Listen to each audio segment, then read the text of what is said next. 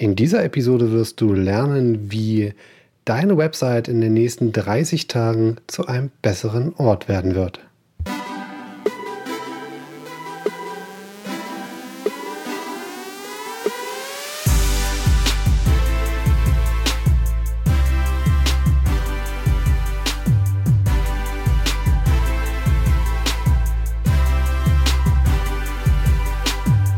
Ja, ich bin mir ziemlich sicher, dass äh, du wahrscheinlich jetzt erstmal geschluckt hast, als du dieses Statement von mir gehört hast. Aber ich möchte ganz gerne erklären, wie es dazu kommen wird und warum ich der festen Auffassung davon bin, dass wir gemeinsam an deiner Website in den nächsten 30 Tagen vieles erreichen werden.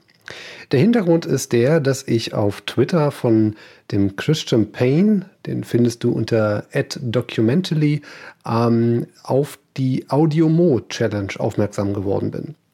Die Audio Mo Challenge musst du dir so vorstellen, dass ähm, Menschen, die etwas mit Audio zu tun haben oder sich für das Thema Audio begeistern, den Juni in jedem Jahr, ich glaube, das letztes Jahr war es das erste Mal allerdings, äh, den Juni quasi dazu nutzen, jeden Tag ein Stück Audio-Content zu erstellen. Und äh, ja, was liegt mir da näher, als mich selber mal herauszufordern?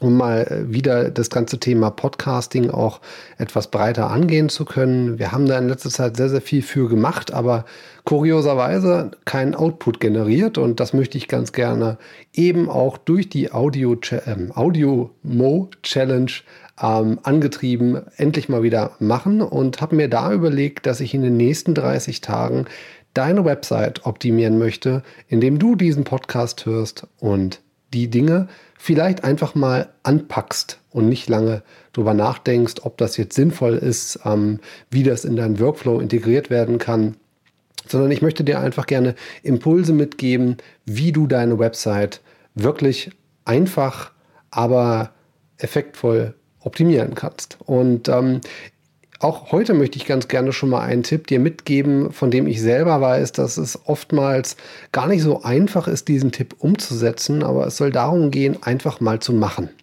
Ich weiß, dass viele Tools uns mittlerweile sehr, sehr viele Daten geben. Wir haben mittlerweile, also wenn man das mal vergleicht, vor 10, 15 Jahren, auf was für ja, äh, lächerlichen Datensätzen man irgendwo gesessen hat, um mit denen dann arbeiten zu müssen. Wir haben heute ein riesiges Spektrum an Informationen rund um unsere Website.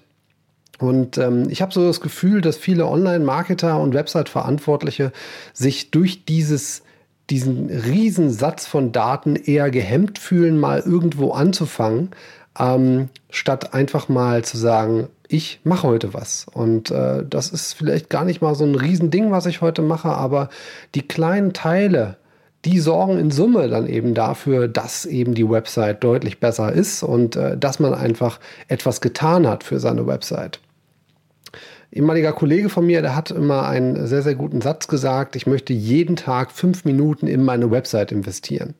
Das kann mal ein Meta-Title sein, das kann mal eine Meta-Description sein, das kann auch einfach mal das Komprimieren von drei, vier Bildern sein auf einer Landingpage. Ähm, aber die Summe, man muss mal überlegen, wenn du halt fünf Minuten jeden Tag investierst, dann hast du zumindest mal in einer Woche 25 Minuten investiert in deine Website. Und äh, jetzt mag das lächerlich klingen, aber du musst es mal über einen langen Zeitraum sehen. Du merkst einfach, da schafft man dann was. Und ähm, ich glaube, dass es manchmal gar nicht die großen Dinge sind, die wir anpacken müssen, sondern die kleinen Sachen, weil die können halt manchmal schon eine ganze Menge bewirken. Auch da möchte ich dir ein ganz konkretes Beispiel geben. Ich habe in den letzten ähm, Monaten sehr, sehr viel da rein investiert, dass ich mein Monitoring im Griff habe. Was verstehe ich jetzt in dem Fall unter Monitoring? Da spreche ich von dem Sichtbarkeitsmonitoring. Das bedeutet, ich habe mir in der Google Search Console die Daten angezapft. Das mache ich mit dem Google Data Studio, um solche Ausreißer festzustellen. Das bedeutet, ich habe mir hier einfach mal eine, eine Darstellung aller Seiten gemacht, die ihren im Ranking 10% verloren haben. Und das mag manchmal gar nicht so viel sein, aber diese kleinen Unterschiede, die schleichen sich so ein. Und ich habe da selber ein, ein, eine Landingpage von mir beobachtet, die ich natürlich optimiert habe auf einen ganz konkreten Begriff. In dem Fall ging es um SEO für Fotografen.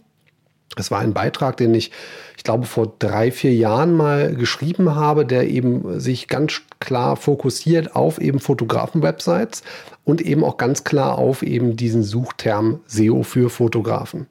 Und äh, da war ich lange Zeit auf Platz eins, äh, eigentlich relativ schnell, nachdem ich den veröffentlicht hatte. Der ging auch damals, wenn man das so sagen darf, ordentlich viral durch die Decke. Ich hatte damals noch gute Kontakte, gerade in der Fotografenszene. Und dann hat sich das Ding ziemlich gut verbreitet und äh, hat dann auch für einige Links in Foren gesorgt und so weiter und so fort. Aber ich habe nicht festgestellt, weil das nicht mehr so sehr in meinem Fokus war, dieses äh, Thema, diese Zielgruppe. Ich wollte da ganz gezielt mal schauen, wie reagieren eigentlich Fotografen oder eben diese Zielgruppe auf solche Inhalte, was lässt sich daraus aus an Anfragen generieren, äh, welche Qualität haben die für mich. Und ähm, der Hintergrund war der, dass ich nicht mitbekommen habe, oder worauf ich jetzt eigentlich hinaus möchte, dass ich eben ein ganz wichtiges Ranking verloren habe, nämlich dieses SEO für Fotografen. Der Hintergrund war der, es haben dann einige ähm, aus dem SEO-Bereich äh, sich äh, irgendwo in diesem Bereich auch getummelt und haben dann festgestellt, dass ich da etwas publiziert habe und haben dann eben entsprechend ihre Inhalte besser optimiert.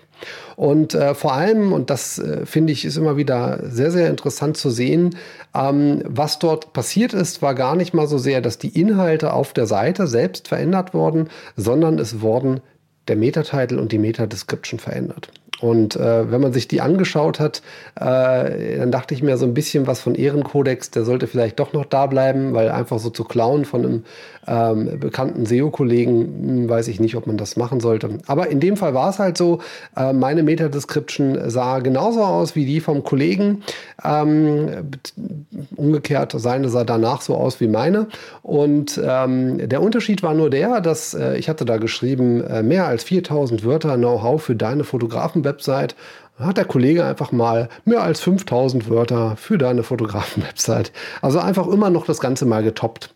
Was ich dann auch noch äh, nicht gemacht hatte, interessanterweise, ich hatte im Januar selbst ein Webinar zu diesem Thema, ich hatte die Jahreszahl nicht angepasst. Das heißt, bei mir stand noch immer noch 2018 oben mit drin. Und der Kollege hatte dann halt natürlich das ausgenutzt, hat dann 2019, ich glaube sogar Strich 2020 schon draus gemacht. Ähm, also er hat sich da einfach aktueller, größer und besser dargestellt, als es am Ende das mag ich nicht beurteilen, ist. Ich meine, am Ende ist alles keine Rocket Science, aber ähm, es sorgte eben dafür, dass ich eben dieses Ranking verloren habe. Und ähm, ja, muss ich euch nicht erzählen, wenn ihr von Platz 1 auf Platz 2 oder 3 rutscht, gerade in so einem engen Bereich, also das ist jetzt nicht enorm viel Suchvolumen, aber es ist am Ende halt schon so, wenn du halt so ein Ranking verlierst und das vielleicht eins deiner äh, Cash Cows ist, ähm, wo du darüber wirklich guten Traffic bekommst, der am Ende auch in Leads ähm, mündet, dann solltest du natürlich solche Rankings auch ähm, sehen, dass da was passiert. Und das ist bei kleinen Websites ist gar nicht so das Problem, weil es gibt dann wahrscheinlich äh, einen ordentlichen Traffic-Einsturz und dann wirst du den wahrscheinlich schon feststellen. Ähm, das Problem ist aber vielmehr, wenn du eben viele solcher Landingpages hast und ich habe, glaube ich, im Moment so um die 150 davon dann verlierst du schnell den Überblick, wenn du kein sauberes SEO-Monitoring aufgesetzt oder Sichtbarkeitsmonitoring aufgesetzt hast. Und da habe ich mir dann eben äh, die, äh, das Google Data Studio rangezogen, um solche Sachen eben schnell feststellen zu können, wenn es da irgendwo in der Sichtbarkeit Probleme gibt. Das Ganze könnte man natürlich auch mit so Crawler-Tools wie Sistrix, Searchmetrics und Co. machen.